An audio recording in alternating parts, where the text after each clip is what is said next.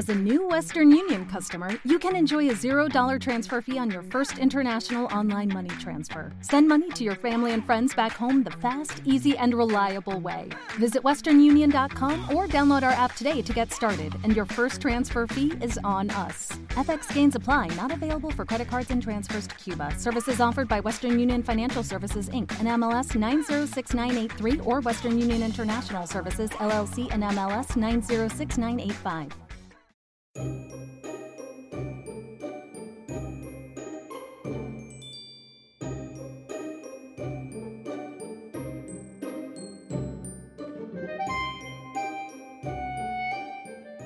Bruce Chadwin empezó a trabajar en la casa de subastas Sotheby's a finales de los años 50, cuando solo tenía 18 años. Gracias a su extraordinaria agudeza visual, lo que le permitía distinguir fácilmente los originales de las copias, pronto fue considerado el experto en impresionismo. Con el tiempo, su manera de trabajar tan exhaustiva comenzó a generarle serios problemas en la vista. Su agudeza visual se deterioraba de tal modo que Chadwin pensó que se quedaría ciego. Sin embargo, cuando su oftalmólogo le hizo un reconocimiento, le dijo que no tenía ningún problema. A sus ojos no les pasaba nada, pero le recomendó que dejase de estudiar los cuadros con tanto detalle y que mirase más el horizonte.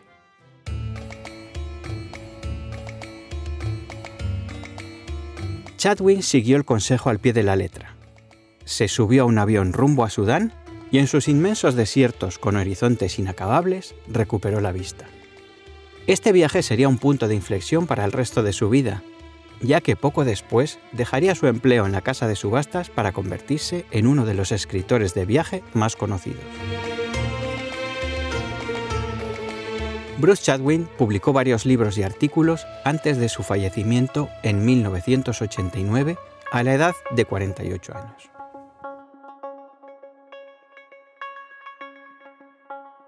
Quizás te estés preguntando por qué te he contado la historia de Bruce Chadwin, pero tiene mucha más relación con tu negocio de lo que piensas.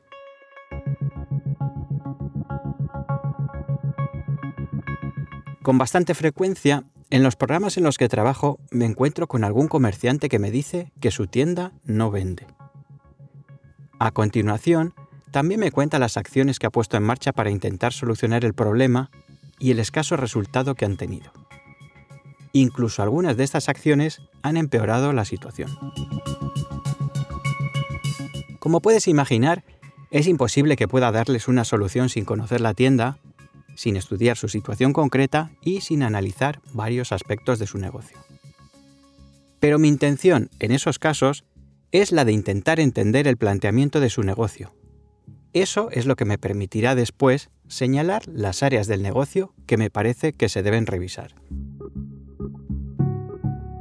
Por eso hago preguntas y compruebo que muchas de estas preguntas no tienen respuesta.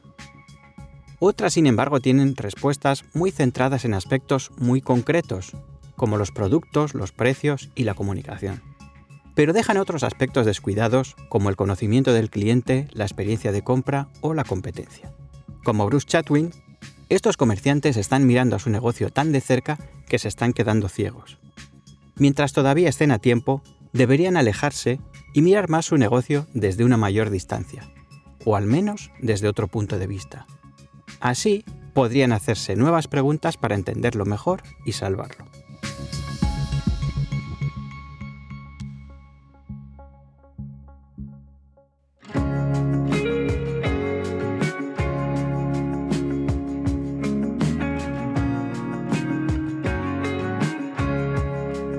Estás escuchando Actualiza Retail, el podcast para impulsar la actualización del comercio local reactivar la economía de las áreas comerciales urbanas y crear ciudades más humanas.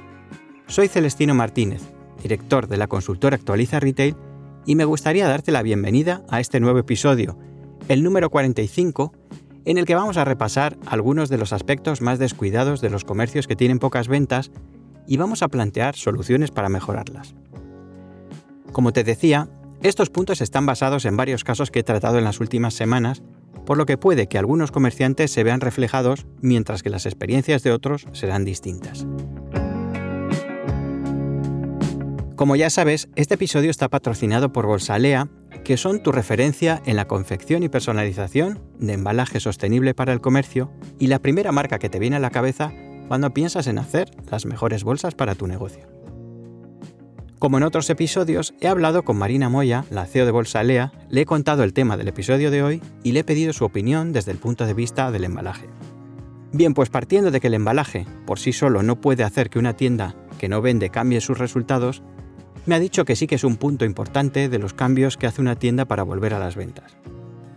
Por ejemplo, muchas tiendas aprovechan el cambio de ubicación para actualizar su imagen y esto se refleja en las bolsas.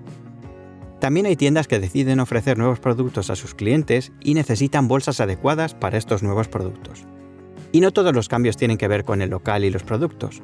Muchos tienen relación con un acercamiento a los valores de los clientes y aquí encajan perfectamente los productos de Bolsa Lea que no tienen efectos negativos para el medio ambiente, pero sí efectos positivos para la sociedad. Porque seguro que recuerdas que además de fabricarse con materiales ecológicos, las bolsas de Bolsalea están confeccionadas en España por personas con discapacidad intelectual y mujeres en riesgo de exclusión social.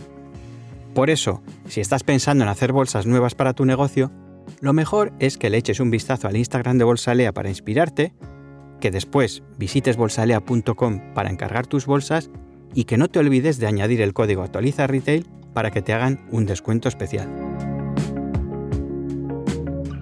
Y ahora que hemos hecho las presentaciones, seguimos hablando de los motivos por los que una tienda no vende.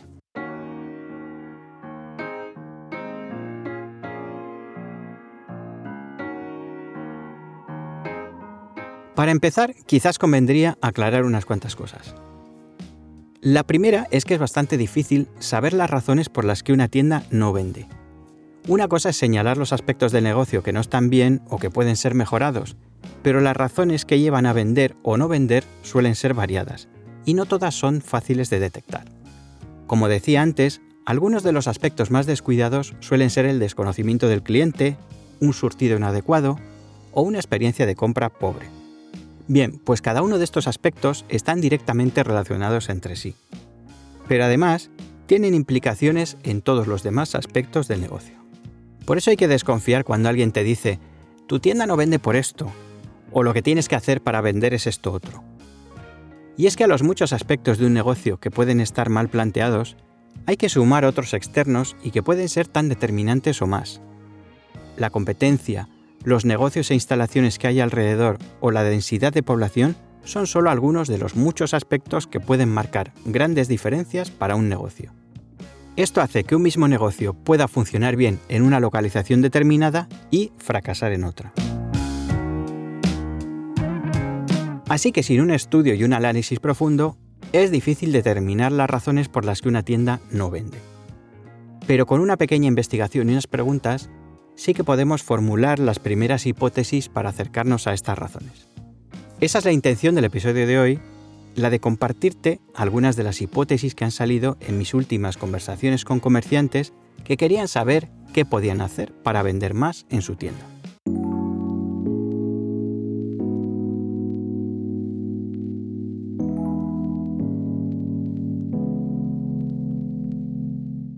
Motivo número 1. Tu tienda no vende porque no hay suficientes clientes potenciales.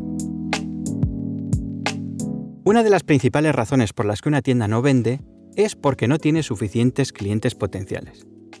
Esto suele pasar por abrir un negocio en una población o en un barrio sin haber hecho antes unos pequeños cálculos. Seguro que me has escuchado en muchos episodios hablar de la hiperespecialización como una manera de actualizar un comercio local. Y así es. De hecho, Muchas de las tiendas que conozco que más venden son negocios hiperespecializados. Pero claro, antes de ajustar el grado de especialización, debemos tener en cuenta el mercado potencial. Y hay que hacer una pequeña proyección para asegurarnos de que podemos tener clientes en cantidades suficientes para garantizar unas ventas mínimas. Muchas de estas tiendas que no venden han abierto un negocio muy del gusto de su propietario, pero ese gusto puede no coincidir con la media del mercado. El resultado es que hay ventas, pero no son suficientes para mantener el negocio funcionando. En este caso, lo que recomiendo es hacer unos cálculos partiendo de los datos que se puedan conseguir. El número de habitantes, el porcentaje de ellos en cada franja de edad y otros muchos aspectos facilitarán un cálculo del potencial del negocio. Hablo más a fondo de este tema en el capítulo 16 que titulé Cómo hacer tu estudio de mercado express.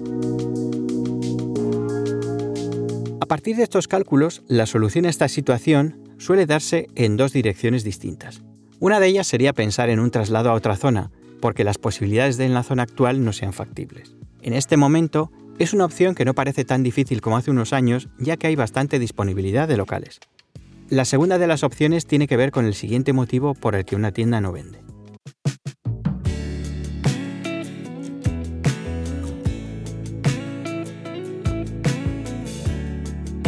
Motivo número 2. Tu tienda no vende porque no conoces bien a tus clientes. Muchas veces la hiperespecialización se enfoca a un producto o a una familia concreta de productos. Esto hace que si no tenemos un mercado potencial muy grande, no podamos vender tantas unidades de un solo producto, especialmente cuando no hablamos de productos de consumo diario. Pero si la hiperespecialización la enfocamos a un estilo de vida, una actividad o un momento de la vida del cliente, entonces podemos vender más productos y servicios. Un buen ejemplo son el formato de tiendas de accesorios para el teléfono móvil y el ordenador que tienen diseños de las películas, series o cómics de moda. En realidad, el secreto de estas tiendas es que han hecho un surtido de artículos tecnológicos a partir del conocimiento del cliente. Por eso pueden vender muchos artículos a unos perfiles de cliente mientras que no interesará a otros. Pero ese es el secreto, porque para intentar vender a un público más amplio necesitarían un local más grande y un surtido más amplio.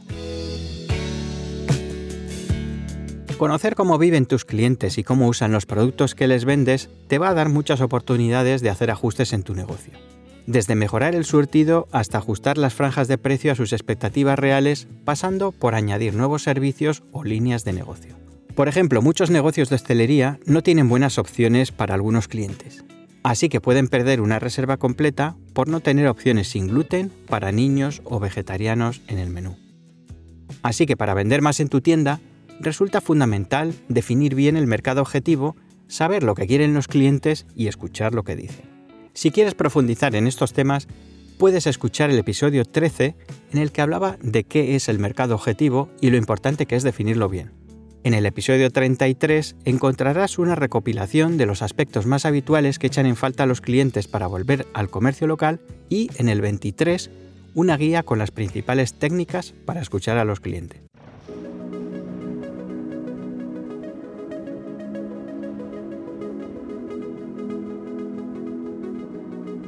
Motivo número 3. Tu tienda no vende porque tu producto es muy limitado. Precisamente del desconocimiento de las pautas de consumo del cliente viene otro de los puntos recurrentes cuando hablamos de tiendas que no venden. Se da cuando se centra la oferta en un producto concreto que además tiene un consumo bastante limitado. Esta limitación puede ser más o menos evidente. Por ejemplo, hace tiempo se pusieron de moda los bares de cereales, no sé si los recuerdas, pero eran cafeterías a las que ibas a desayunar leche y cereales. Lo novedoso de estos bares era que tenían una gran cantidad de cereales entre los que elegir. Pero la limitación era que se habían identificado con un consumo de un producto muy concreto asociado a un momento del día igual de concreto. Así que fuera del desayuno, el resto del día no parecía un lugar muy adecuado al que ir. Además, si no te apetecía desayunar cereales, siempre tenías mejores opciones. Bien, pues este mismo concepto de limitación de la oferta lo podemos trasladar a muchos otros proyectos. La solución en estos casos vuelve a tener relación con la especialización en el estilo de vida de los clientes. Por ejemplo, los bares de cereales podrían estar menos limitados si ofreciesen comidas informales durante todo el día. De esta manera, podrían competir en todos los momentos del día asociados a una comida. En otros casos, las limitaciones tienen que ver con la estacionalidad del producto, Aquí enseguida pensamos en heladerías, turronerías y otros negocios marcados por el calendario.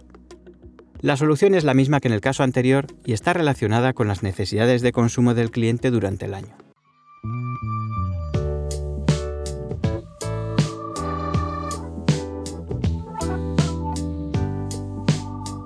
Motivo número 4. Tu tienda no vende porque el mercado ha cambiado. Antes de la pandemia éramos conscientes de que el mundo estaba cambiando continuamente y que lo hacía cada vez más rápido, y que eso tenía consecuencias en el mercado y en nuestras tiendas. Pero si algo nos ha enseñado de manera dramática la pandemia es que de un día para otro podemos pasar de 100 a 0. Y también que los cambios pueden comportarse como un péndulo. Uno de los mejores ejemplos de efecto péndulo lo encontramos en la hostelería en los meses que llevamos desde la aparición de la pandemia. En este tiempo, y debido a las restricciones, la entrega a domicilio ha sido uno de los fuertes de los negocios de hostelería. Esto ha hecho que hayan aparecido nuevos negocios basados exclusivamente en esa parte del negocio. Las ventajas parecen bastante claras. Pueden funcionar con un local más pequeño y con equipos de menos personas al no tener que atender mesas. De hecho, algunos de estos negocios han vivido unos meses bastante buenos desde el primer día. Pero conforme desaparecen las restricciones, muchos clientes prefieren comer sentados en una mesa o en una terraza, y la entrega a domicilio o los productos para consumir en casa pierden atractivo porque hay otras opciones. Así, de un día para otro, los negocios 100% delivery ven bajar sus pedidos. Y muchos no tienen espacio para mesas ni licencia de terraza. Están en un callejón sin salida, con una bajada importante de pedidos y con amplias franjas horarias de inactividad a las que no pueden sacar partido. La solución en estos casos pasa casi inevitablemente por un traslado a un local con más posibilidades. Con unas pocas mesas y la opción de terraza, las posibilidades se multiplican. Y además se aprovechan las franjas horarias de inactividad para vender bebidas.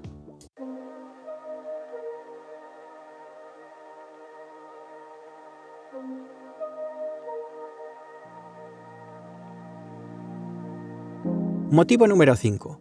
Tu tienda no vende porque no aporta nada distinto. Hace unos días estuve haciendo compras en una capital del norte de España. Como siempre, entré en todas las tiendas que pude para hacer un examen rápido. Siempre me fijo en qué productos ofrecen, cómo lo hacen, quiénes son sus clientes y sobre todo cualquier detalle especial o diferente. Y me llamó la atención lo contrario. Encontré una gran cantidad de tiendas de moda de mujer con el mismo esquema.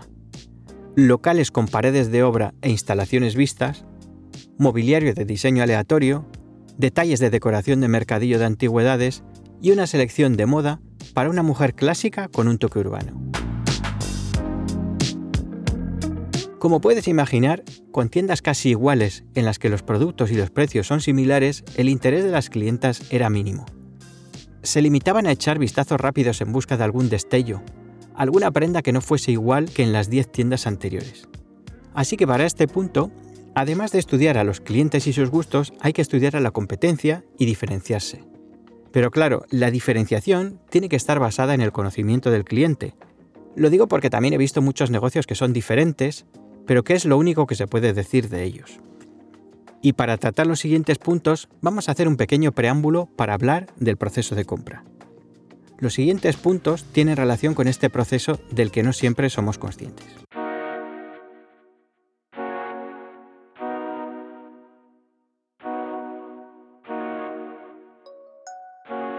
Quizás solo nos damos cuenta cuando hacemos compras de productos importantes, pero todas las compras siguen un mismo proceso. No importa si la compra es online o física, ni siquiera si es de un importe alto o pequeño. Todas las compras se desarrollan en un proceso de cinco fases. La primera fase de este proceso es la detección de una necesidad. Después le siguen, en ese orden, una fase de búsqueda de información y otra de evaluación de opciones. A partir de aquí, en el mejor de los casos, llega una fase de decisión y compra y otra de consumo y poscompra. Lo que diferencia a unas compras de otras es dónde se produce cada fase y cuánto dura. En las compras rutinarias, las fases de búsqueda de información y de evaluación de opciones pueden ser casi inexistentes. Por ejemplo, si necesitas leche y siempre compras la misma marca, es poco probable que busques información. Y además, la evaluación de opciones se producirá en el mismo supermercado y no irá mucho más allá de ver si hay alguna oferta o producto nuevo. Sin embargo, si necesitas una televisión nueva o un ordenador, es muy probable que la fase de búsqueda de información sea larga e incluya investigación en Internet y varias visitas a tiendas.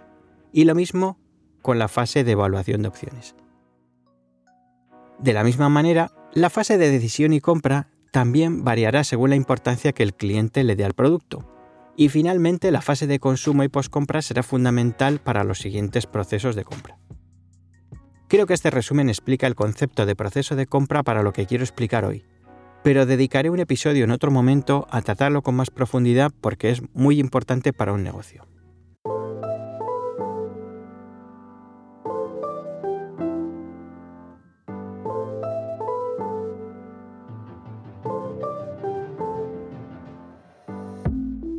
Motivo número 6. Tu tienda no vende porque no dejas que se inicie el proceso de compra. Después de esta introducción al concepto de proceso de compra, lo primero que vamos a ver es que muchas tiendas no venden porque no facilitan que este proceso se inicie. Como hemos dicho antes, antes de llegar a una decisión de compra, el cliente tiene que detectar una necesidad. Después, necesitará la información suficiente para saber cómo satisfacerla y construir un criterio para poder evaluar las opciones disponibles. Esto es relativamente sencillo cuando tus productos satisfacen necesidades universales como comer, pero se hace más complejo cuanto más particular es la necesidad y más nueva es la propuesta para satisfacerla. Así que muchas veces un negocio tiene que comenzar por activar una necesidad, porque muchas necesidades son latentes, es decir, muchas de las compras que hacemos no estaban planificadas porque hemos recibido una propuesta que ha conseguido activar esa necesidad. Por ejemplo, una propuesta de un tratamiento facial que informe de sus ventajas y precio puede llevar a un cliente a activar esa necesidad y avanzar en el proceso de compra. En el caso de necesidades que ya tenga el cliente, la búsqueda de información y evaluación de opciones puede darse en Internet sería el caso de la búsqueda de un restaurante cercano para reservar una comida para una celebración. En este caso, el camino hasta la decisión de compra podría quedar solucionado en Google My Business al ver información de restaurantes locales. Aquí se evaluarían las opciones de menú, precios y reseñas de clientes, lo que podría facilitar la reserva sin ni siquiera visitar el restaurante. Bien, pues uno de los motivos por los que una tienda no vende es por no tener este tipo de información disponible. Todavía hay muchos negocios en una página de Google My Business o con una página con poca información, malas fotos y pocas reseñas.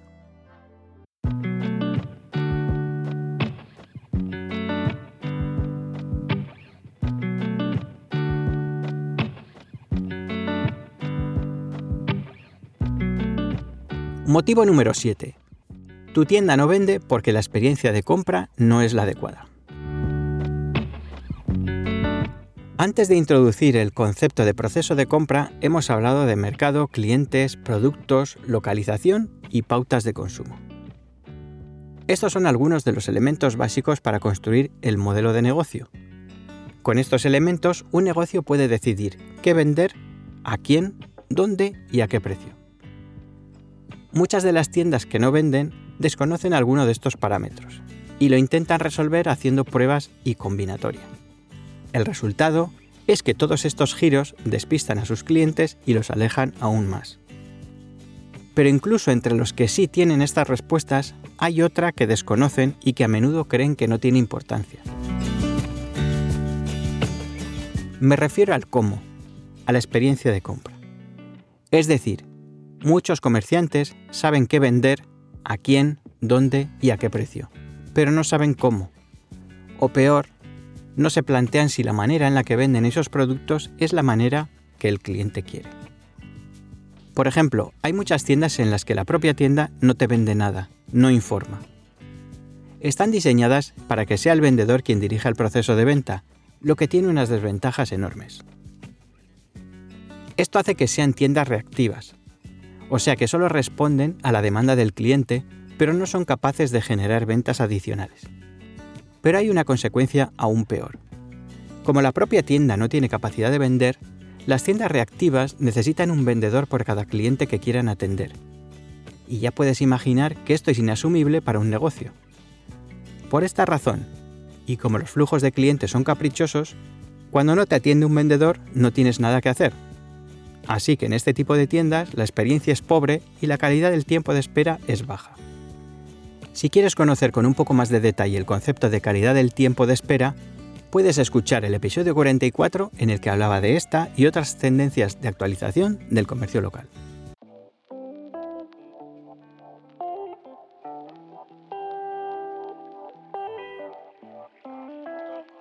Hay otra razón por la que una tienda no vende y es difícil de asumir por muchos comerciantes que piensan que basta con tener los productos adecuados. Estoy hablando de la falta de credibilidad, pero lo explicaré mejor. En el episodio 35 explicaba que hay una serie de aspectos de la tienda que se proyectan al cliente hasta la calle y que conforman una promesa. A través de varios ejemplos basados en un diagnóstico comercial que estábamos haciendo, detallaba cada uno de estos aspectos. Además explicaba cómo esa promesa en muchas ocasiones era pobre o inconsistente, lo que limitaba las posibilidades de que la tienda vendiese. Como decía antes, muchos comerciantes piensan que lo principal para vender es tener el producto. Lo cierto es que se equivocan porque tener el producto es solo el principio. Después, la tienda tiene que proponer, informar y atraer clientes. Y eso solo para conseguir que el cliente entre por la puerta. Después hay que seguir completando fases dentro del proceso de venta.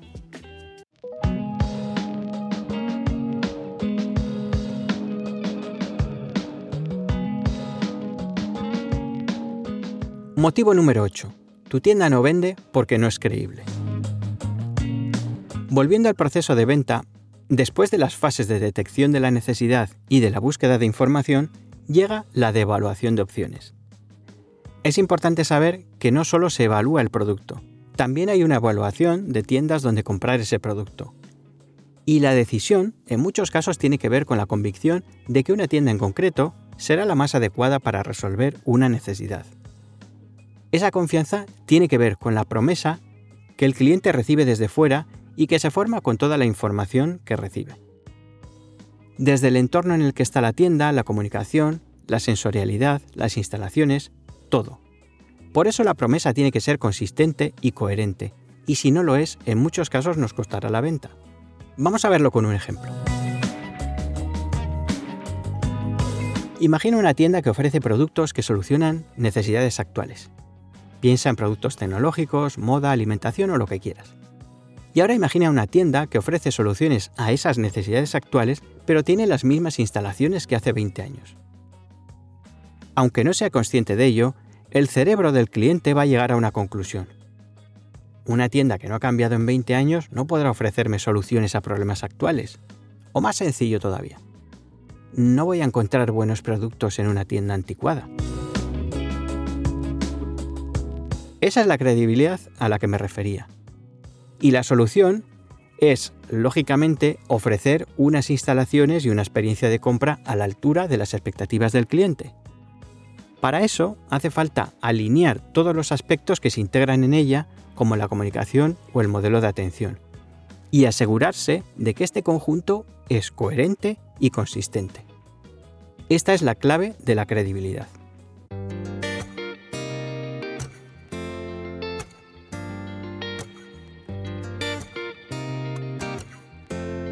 Motivo número 9. Tu tienda no vende por un cúmulo de razones. Vamos llegando al final de las claves por las que una tienda no vende, basadas en casos reales de las últimas semanas. Aunque ya hemos reunido un buen número de motivos, suele haber más de uno por el que una tienda no vende. Y muchas veces, más que un motivo muy claro, hay un conjunto de varios aparentemente poco peligrosos, pero que sumados pueden llevar al negocio a una situación preocupante. Algunos de estos motivos están incluidos en los episodios anteriores, pero otros son más pequeños y pueden pasar desapercibidos. En el episodio 13, en el que hacía un listado de motivos por los que un cliente no entra a una tienda, vas a encontrar alguno de ellos. Lo curioso de algunos de estos motivos es que son muy fáciles de ver para un cliente y casi invisibles para el comerciante. Por ejemplo, que desde el exterior no se entienda qué vende una tienda, para quién es, o más simple todavía, si está cerrada o abierta. Pero hay otros errores que he encontrado en los casos de estas últimas semanas. Uno de los que he encontrado repetido es el de plantear la publicidad en redes sociales sin pensar si es la opción más adecuada. En este caso, en dos negocios que tenían a su clientela potencial en un pequeño radio alrededor de su tienda. Por ello hubiera sido más efectivo hacer un buzoneo, ya que su presupuesto era pequeño.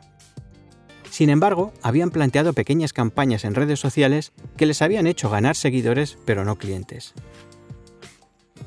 En este sentido, también alguno de estos comerciantes se extrañaba del bajo nivel de ventas que tenían en la tienda a pesar de contar con un buen número de seguidores. Y es que tener muchos seguidores no asegura tener muchas ventas.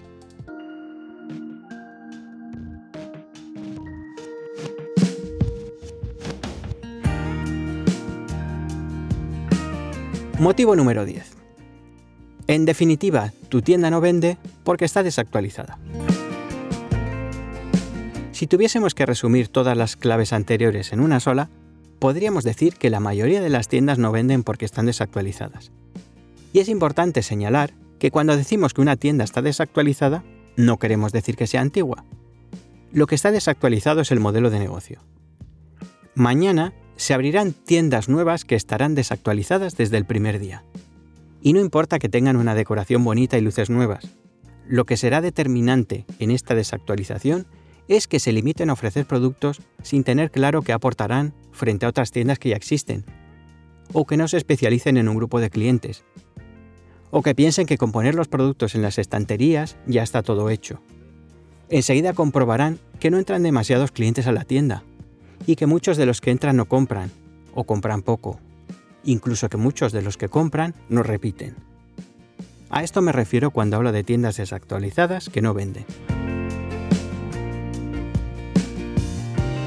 Si eres un comerciante y ya estás viendo estos síntomas, tienes que hacer como Bruce Chatwin. Alejarte un poco de los aspectos del negocio en los que tienes puesta la atención y mirar tu negocio desde otra perspectiva. Pensar en los clientes a los que diriges tu negocio y buscar la manera de especializarte y ofrecerles una experiencia de compra valiosa. Hacerte nuevas preguntas para obtener nuevas respuestas.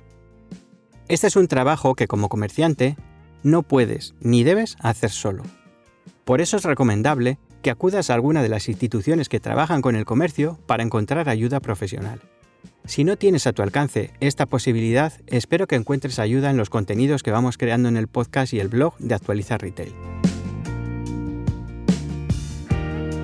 Y si eres un técnico de comercio y quieres ayudar a los comerciantes de tu área comercial urbana, puedes contactarnos para encontrar el programa de actualización más adecuado a tus necesidades y posibilidades.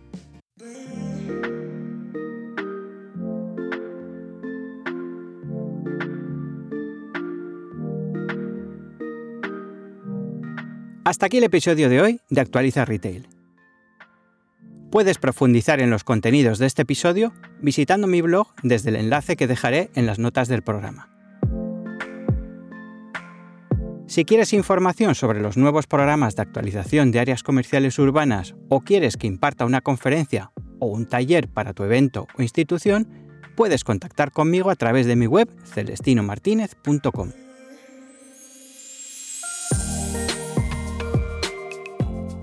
Espero que este episodio te haya parecido interesante, que te suscribas para no perderte el siguiente y que lo compartas con otros comerciantes y técnicos de comercio. Te espero en el próximo episodio de Actualiza Retail para seguir actualizando tu comercio y tu área comercial urbana, impulsar la economía local y crear ciudades más humanas.